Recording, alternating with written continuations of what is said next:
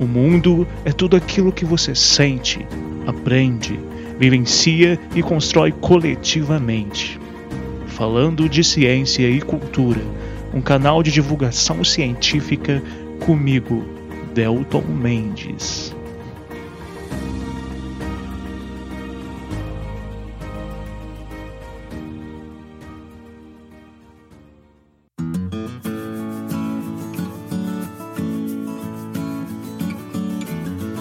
Sou Delton Mendes e pessoal, não existem aranhas de 500 metros devoradoras de pessoas no planeta.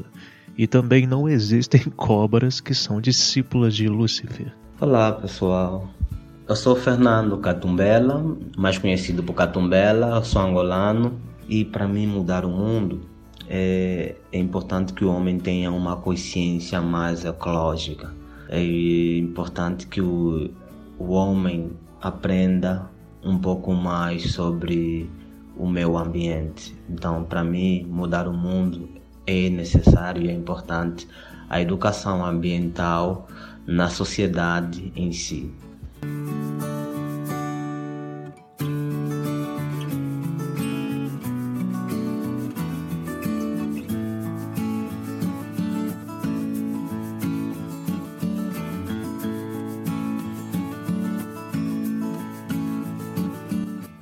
Sejam muito bem-vindos para mais uma viagem pela espaçonave da ciência. Eu sou o Delton Mendes, o host com a voz de besouro que apresenta o Falando de Ciência e Cultura. E neste episódio 36 conto com a presença do amigo Fernando Catumbela, da Angola, África, e juntos vamos falar sobre um tema muito importante relacionando uma pergunta que eu acho que de alguma maneira todo mundo já se fez algum dia. É possível mudar o mundo? O que é, afinal de contas, mudar o mundo?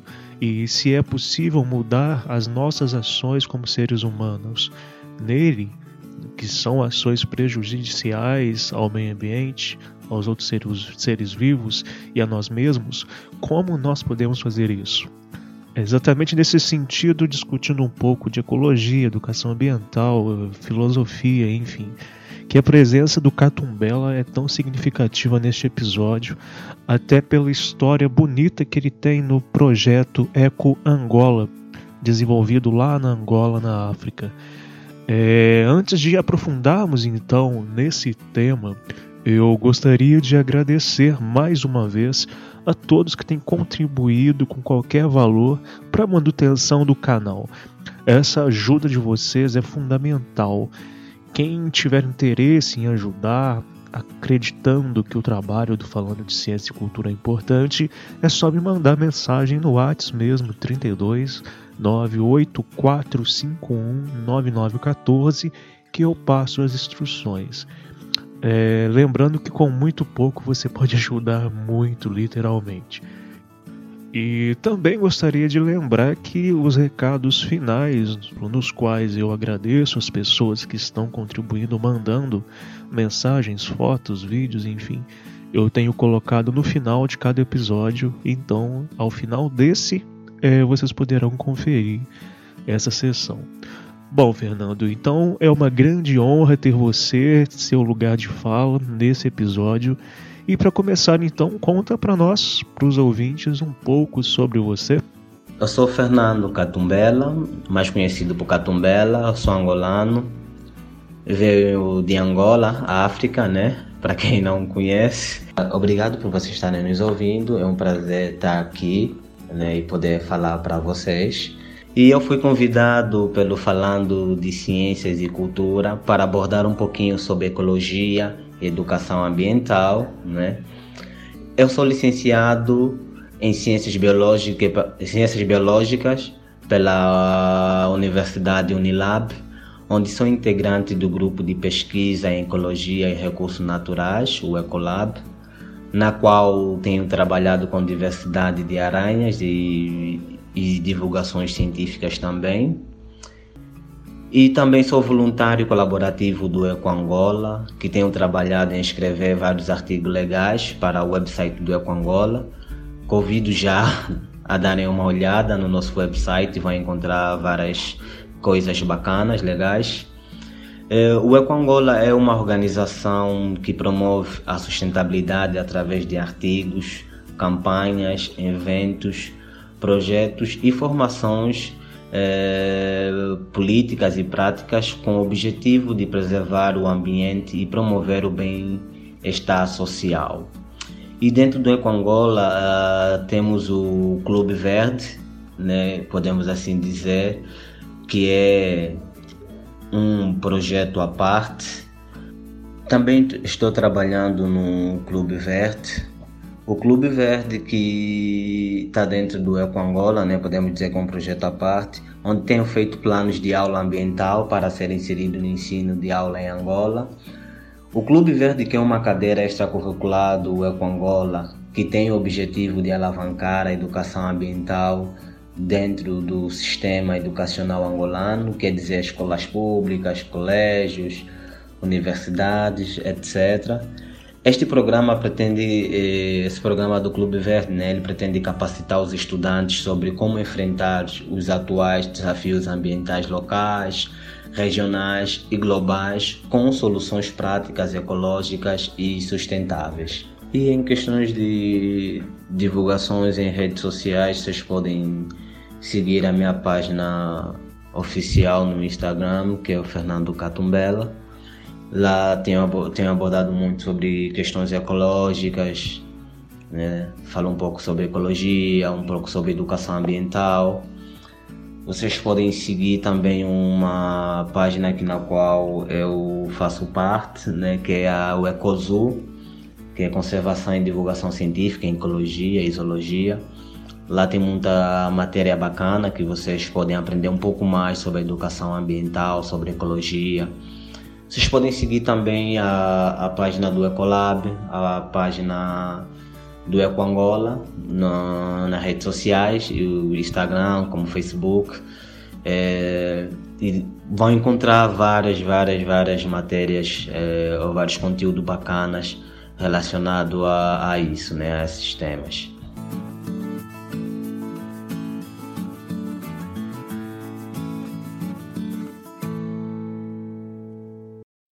O mundo está em perigo. Gaia o espírito da Terra não pode mais suportar a terrível destruição que infesta nosso planeta.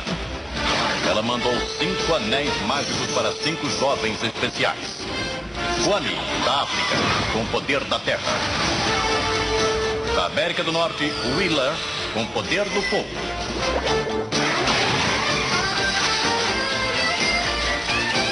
Da União Soviética, Linka, com o poder do vento da Ásia, Gui, com poder da água.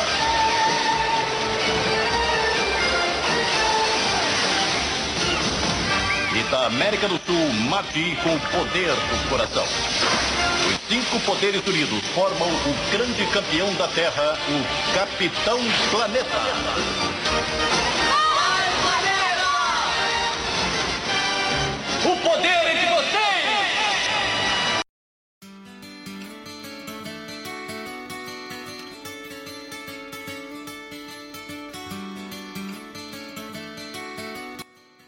Muitas vezes, quando eu era pequeno, até a adolescência, eu acho, eu ouvia muito a frase: vamos mudar o mundo, precisamos mudar o mundo, é, suas atitudes podem mudar o mundo, pequenas atitudes podem mudar o mundo.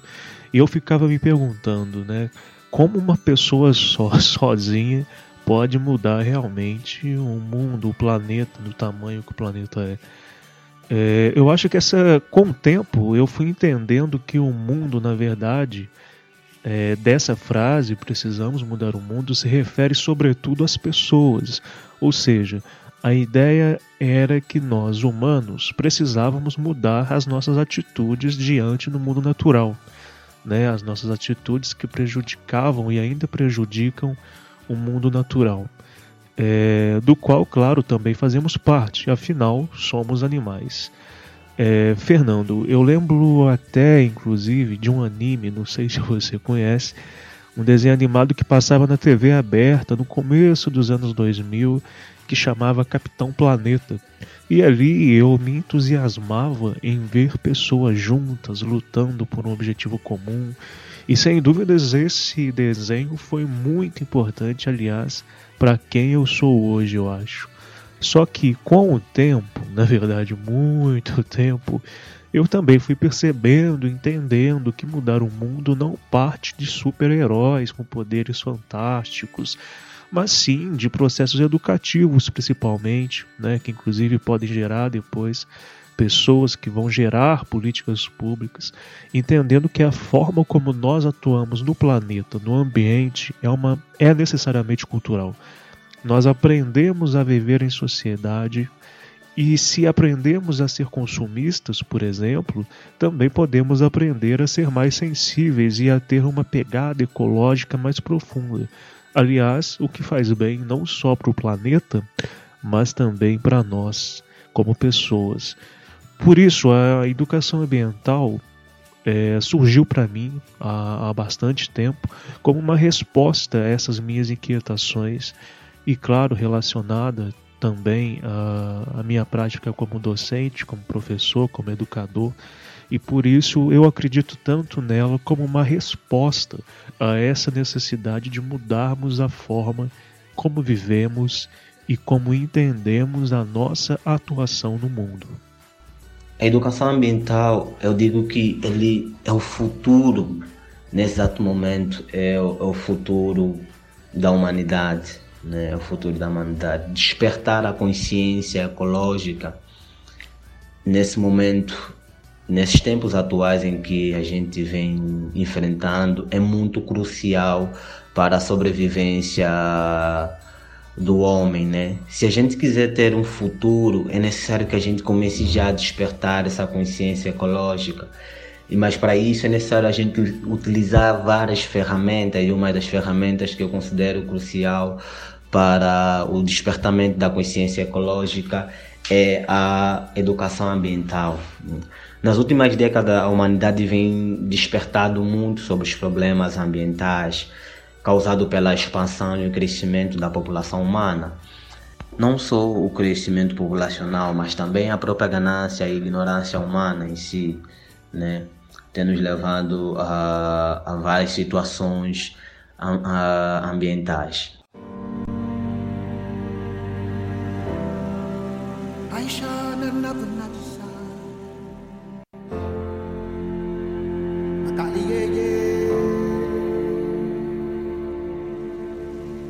Se a gente for reparar, é, à medida que a população vai crescendo, vai se passando também certos ensinamentos culturais que a gente vai adquirindo. E, e esse ensinamento é, é, muito visível no contato, na interação do homem para com o meio ambiente, do homem para com, com, com os animais. É muito triste ainda a gente, é, nos dias atuais da nossa sociedade, é, ver é, quando o homem depara-se com uma cobra, o homem ainda tem aquele pesadelo, né? tem, aquele, tem aquele medo da, da, das serpentes. Né? Tem muitos, muitos animais que o homem ainda tem aquele medo, não só por questões. É, digo assim, culturais de aquela, aquela, aquela cultura que a gente recebe em casa, mas digo também a, a, a cultura em si através da mídia, né? A, a, a, mídia né? televisiva, né? as séries, os filmes. É, é, muito, é muito notável ainda, né? o ser humano ou, ou, algumas pessoas na sociedade terem medo de cobras, como eu já dizia, por uma questão de ver num filme, né?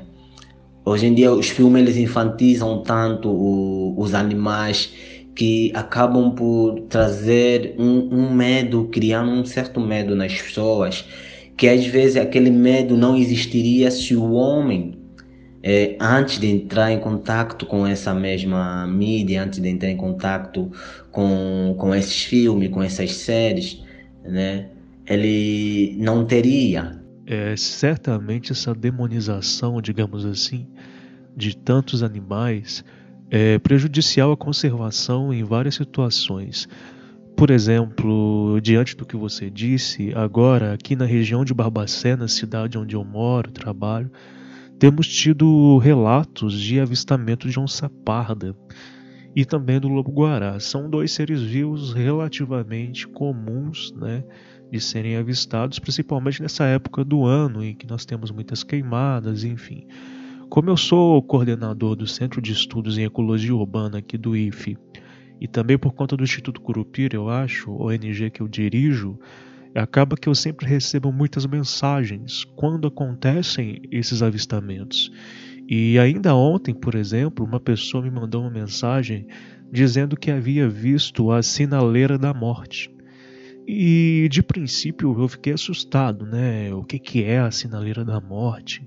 Afinal, sinaleira da morte é um, é um, é um termo que remete a uma coisa pesada. E no decorrer da conversa eu fui entendendo que se tratava da onça parda. E eu pensei que certamente esse nome, eu acho, né, que esse nome, Sinaleira da Morte, deve estar relacionado a vários estigmas, preconceitos, né, que se perpetuam ao longo de muito tempo, é, historicamente, desses seres vivos, mas talvez pelo fato desse animal por exemplo, a onça parda atacar animais, pequenos animais de zonas rurais, até mesmo às vezes animais grandes, né, maiores, principalmente. Mas as pessoas em geral muitas vezes não têm acesso a, informação, a informações simples de que, por exemplo, se nós humanos não tivéssemos reduzido os habitats florestas onde esses animais vivem e viviam, dificilmente teríamos problemas hoje em dia pelo menos acredito eu, esses problemas, esses impactos, né, seriam em menor quantidade. No caso da proteção à biodiversidade, tudo isso que você disse é realmente, claro, significativo e de suma importância para que diminuamos, por exemplo, a elevada velocidade de extinção de espécies no planeta. Digo, por exemplo, é, o filme Anaconda. Quem não viu o filme Anaconda, né? Todo mundo viu o filme Anaconda e todo mundo lembra como foi eh, o filme Anaconda, né? E às vezes eles nos filmes ele dá um tamanho tão uh, tão absurdo para certos animais que você quando for na natureza você não vai encontrar aquele animal daquele na, naquele tamanho.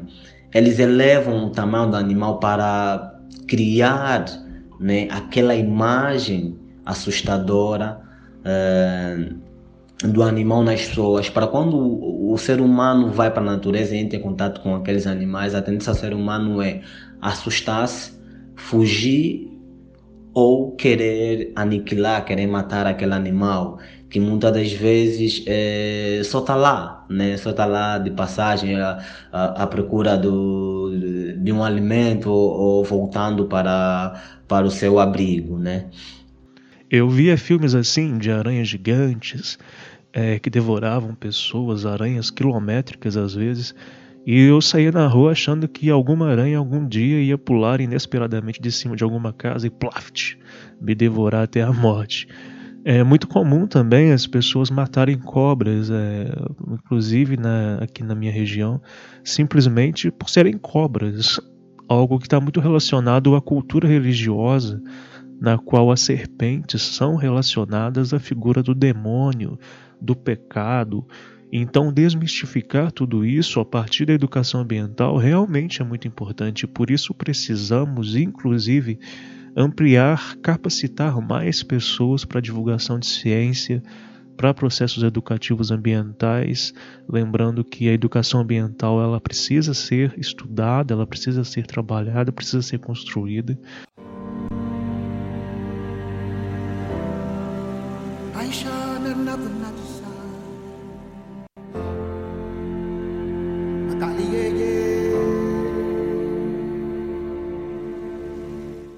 Então é, é, é necessário que a gente comece a desconstruir, desmistificar essas coisas, essas imagens impostas pela, pelas, pelas mídias, né? E, e, eu acho que este, este é o, o, o papel primordial da educação ambiental. Né? Ela vem justamente para limpar imagens eh, sujadas desses animais pela mídia. Né? A mídia vai sujando de tal forma a imagem desses animais que vai, vai, vai criando né, uma barreira de convivência do homem para com os animais. Aí o homem não consegue ter essa, essa relação uh, boa com os animais, a não ser uma relação de medo, a não ser uma relação de, de ataque, de querer atacar o animal, de querer matar o animal, de querer, é, né, de querer fugir este animal, porque foi criada uma imagem pela, pela mídia. Né? Ainda em África, por exemplo, em África, a, a nossa sociedade lá em África, digo principalmente no meu país, as pessoas ainda associam muito os gatos como bruxo, né? Se vê um gato no, telhado, ah, o gato é, é um bruxo, né? Porque em África, como tem muito essa questão é, de feitiçaria, né, de magia negra, então as pessoas ainda associam muito os gatos a, a bruxo, né? Bode, né? Bode, cabrito, a, a bruxarias. E quanto isso não é verdade, né? Os gatos não são bruxos, né? As pessoas, as pessoas é que pegam esses animais e levam para a bruxaria, né? E isso vai e você começa a ver, começa a perceber que de certa forma, de certa forma isso acaba por criando uma imagem muito negativa, né? É, esses animais, né, acabam tendo uma imagem muito negativa a, aos olhos das pessoas, né? As pessoas ainda eh, na sociedade, quando vejam um animal, eh, principalmente um réptil, né, eh, um lagarto, uma iguana, a tendência é querer matar o animal. As pessoas, as pessoas quando vejam um cachorro, um cachorro, né, é, após de fazer, né, a, a, a, sua transa, eles ficam colados, né, é, as pessoas têm muito na sociedade de querer jogar água quente, querer bater com pau, mas as pessoas não sabem que isso acaba de certa forma machucando e levando mesmo à morte desse animal.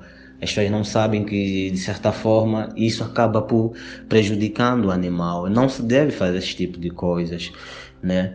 É, eu vou dar muito exemplo da, da, das serpentes porque as serpentes são um dos animais, né? as cobras são um dos animais muito mal visto pela sociedade.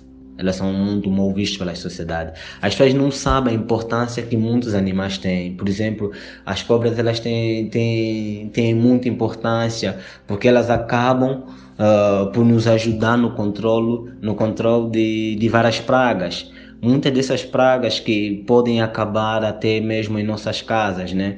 O, ela, então elas acabam por controlar o crescimento populacional de, de, de, várias pragas como insectos, como roedores. Então se você elimina a, a, as serpentes da natureza, você tem um aumento exponencial né, dessas, desses, desses animais, tem um aumento exponencial de, de muitos roedores né? E ninguém, ninguém quer ter várias ratazanas dentro de sua casa. Mas para isso é necessário que, de, que a gente eh, tem que deixar eh, os agentes responsáveis, né? Posso assim dizer que são as cobras, fazerem o seu papel, fazendo o seu trabalho. É, é muito se a gente for na sociedade, na sociedade a gente vai nos deparar com muitos, vários outros exemplos de medo e receio que as pessoas têm é, pelos animais, mas todo esse medo foi criado por uma por uma cultura, né? Por uma cultura da, das mídias, por uma cultura é, da falta de convivência, né? Da falta de interação, da falta de compreensão e da, resumindo, concluído de uma falta de educação ambiental, porque a educação ambiental é isso, né? Ela vem limpando essa imagem dos animais, mostrando a importância que cada um dos animais tem na nossa sociedade, a importância da, do que, que essa floresta tem para nós humanos, o que, que essa uh, biodiversidade, né? O que, que essa biodiversidade da Amazônia tem para o Brasil, e para o resto do mundo.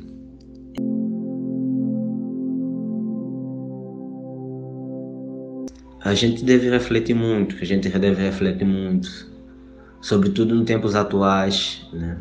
a situação em que a gente nos encontra do, da pandemia é uma, é uma situação derivada da falta da consciência ecológica, da falta do uso, né, da falta do não uso sustentável dos recursos naturais, da falta da a, a ignorância humana em si nos levou né, a estar tá, a estar nessa situação porque o coronavírus é, é, é, é uma zoonose, né? O coronavírus é uma zoonose, zoonoses que são doenças é, de animais transmitidas para o ser humano, né? E quando você acaba por destruir, quando você acaba por destruir é, o habitat natural desses animais que são as florestas, onde esses animais vivem, né? Porque esses animais eles, eles acabam por transportando muitas doenças que algumas podem ser transmitidas para o ser humano e outras não, né? E, e quando se destrói os habitats desses animais, a tendência muitas das vezes desses animais é migrarem para para para a sociedade, né? Para a sociedade humana, emigrarem para para perto de nós, né? E aí, é, como eles já carregam todas essas doenças, essas doenças muitas vezes acabam por pegar em nós naquela, naquela convivência, né? Então, daí a importância da, do não desmatamento, né? Porque a gente nos encontra nesse momento num, numa situação, o mundo vive num, numa situação é, de, podemos assim dizer, de um estado de alerta máxima, nós vivemos no estado de alerta máxima, porque o desmatamento está num nível muito, muito acelerado e, e, e tudo isso acaba por, está acabando por refletir em nós, né? A pandemia vem, vem mostrando isso, vem mostrando que esse não uso sustentável tem acabado né, nos levando a muitas crises ambientais.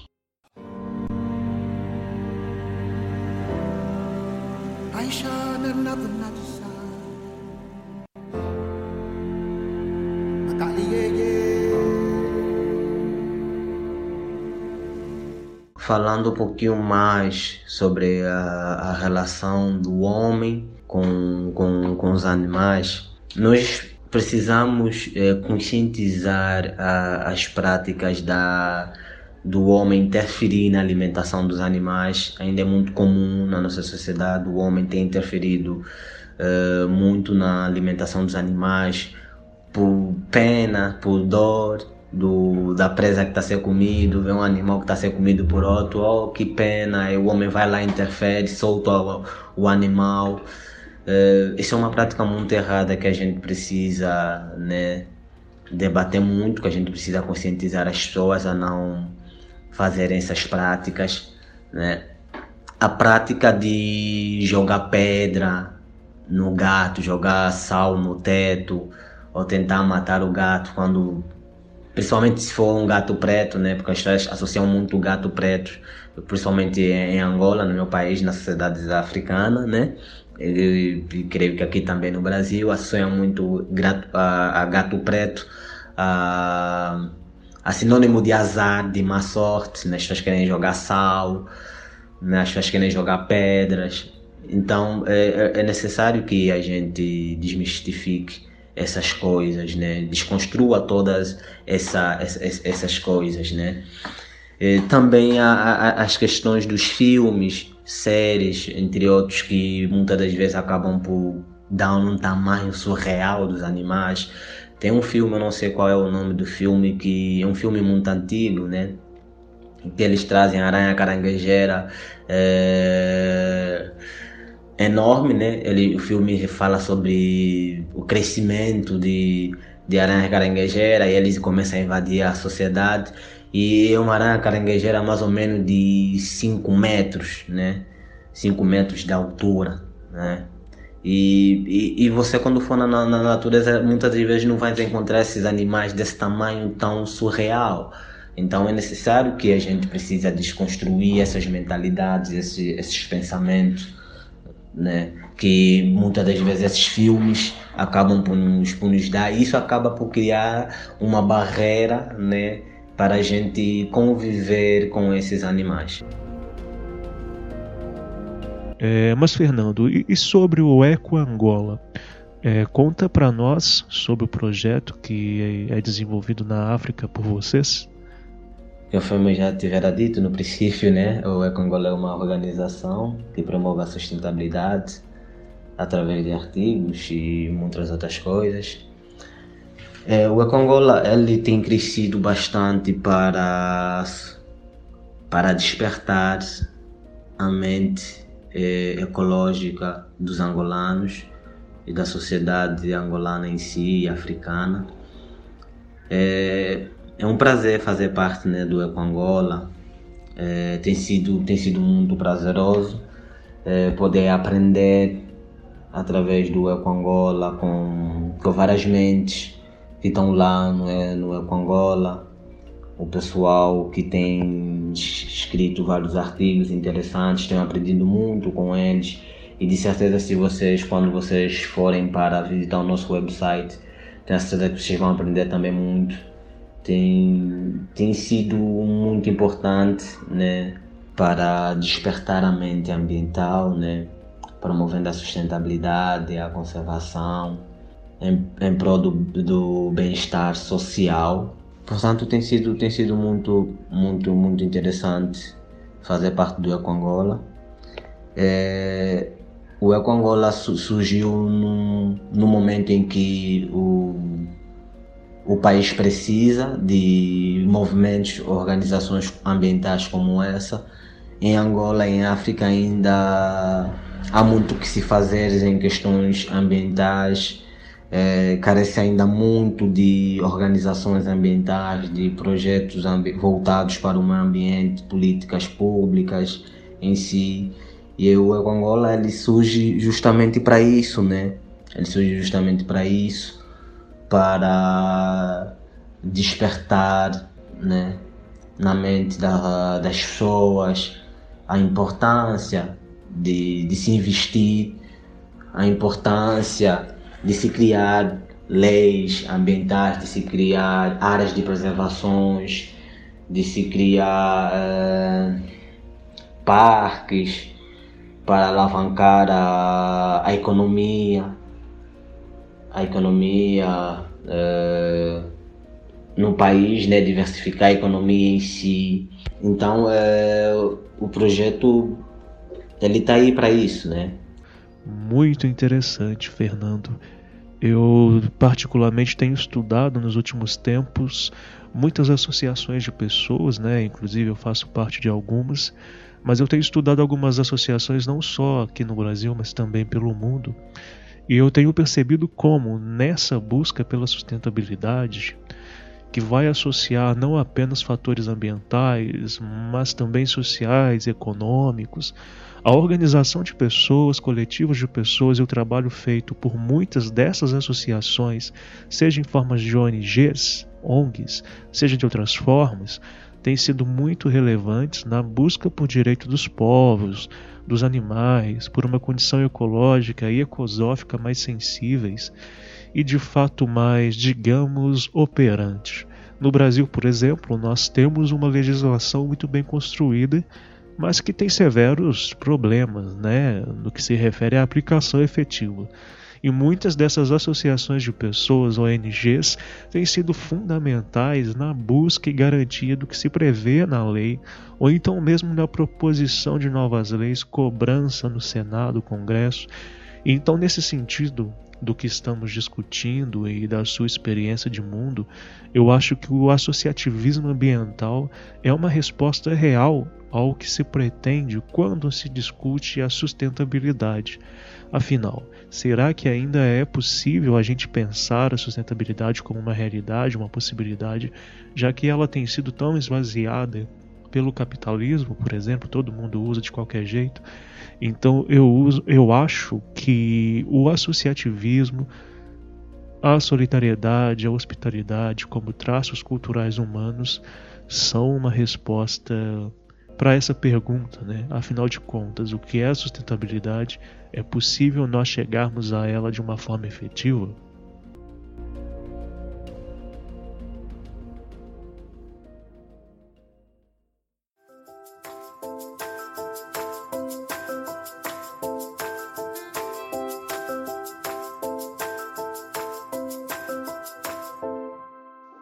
Muito bem, ouvintes, estamos chegando ao fim de mais um episódio.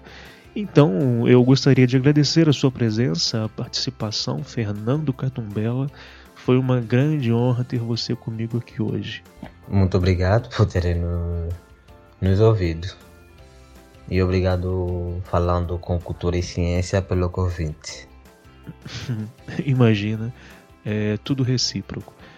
É, antes de encerrar, então, eu queria agradecer a algumas pessoas que mandaram mensagens no decorrer da semana sobre episódios passados e também pessoas que têm mandado fotos, vídeos, às vezes só comentando é, os episódios, participando, interagindo com o canal no Instagram do Falando de Ciência e Cultura, o arroba Falando de Ciência e Cultura. Procura a gente lá no Instagram.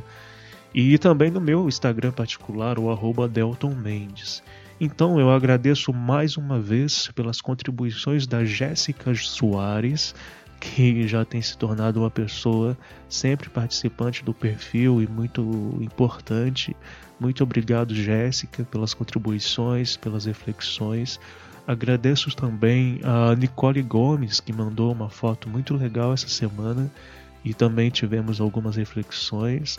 Agradeço a Priscila Romaica, a Alice Floripes, a Karine Eduarda, a Clarice Lopes, que agora lembrando todas as quartas tem um texto seu publicado na página, o texto de Clarice.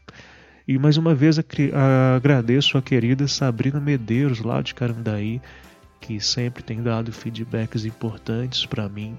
É, a Ananda Costa, a Maria Clara Duarte, a Ana Cláudia, a Hillary, é, ao Pablo Augusto, ao Paulinho, a Ana Noiara, a Aline do Amor de Flor e a Maria Eduarda, a Duda.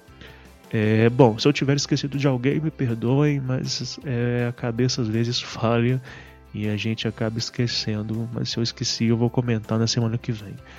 Então é isso, galera. Eu espero que todos estejam bem, fiquem bem. Seguimos em luta rumo ao sol e até o próximo episódio. Fui!